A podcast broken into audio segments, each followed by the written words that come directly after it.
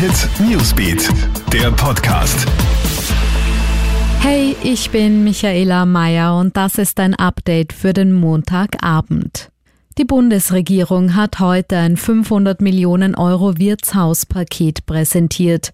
Damit sollen nicht nur die Betriebe entlastet, sondern auch der Konsum wieder angekurbelt werden. Das Paket besteht vor allem aus Steuererleichterungen.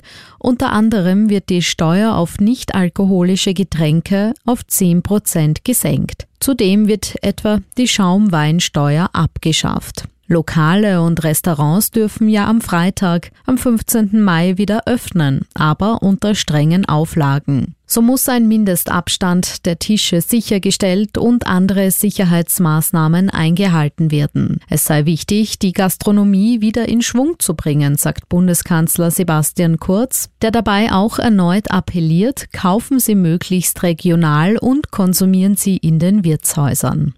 Schauen wir uns die aktuellen Corona-Zahlen in Österreich an. Die Zahl der positiv Getesteten liegt bei 15.870. Aktuell erkrankt sind landesweit 1200 Personen. 620 Menschen sind infolge des Coronavirus gestorben, über 14.000 sind bereits wieder gesund. Insgesamt wurden in Österreich knapp 320.000 Corona-Tests durchgeführt.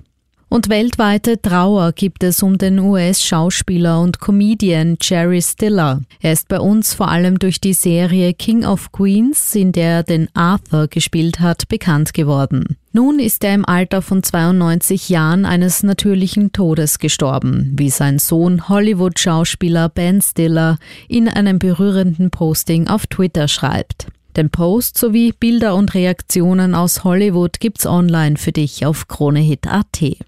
Immer up to date bist du mit unserem stündlichen Kronehit Newsbeat und den täglichen News Podcasts. Kronehit Newsbeat, der Podcast.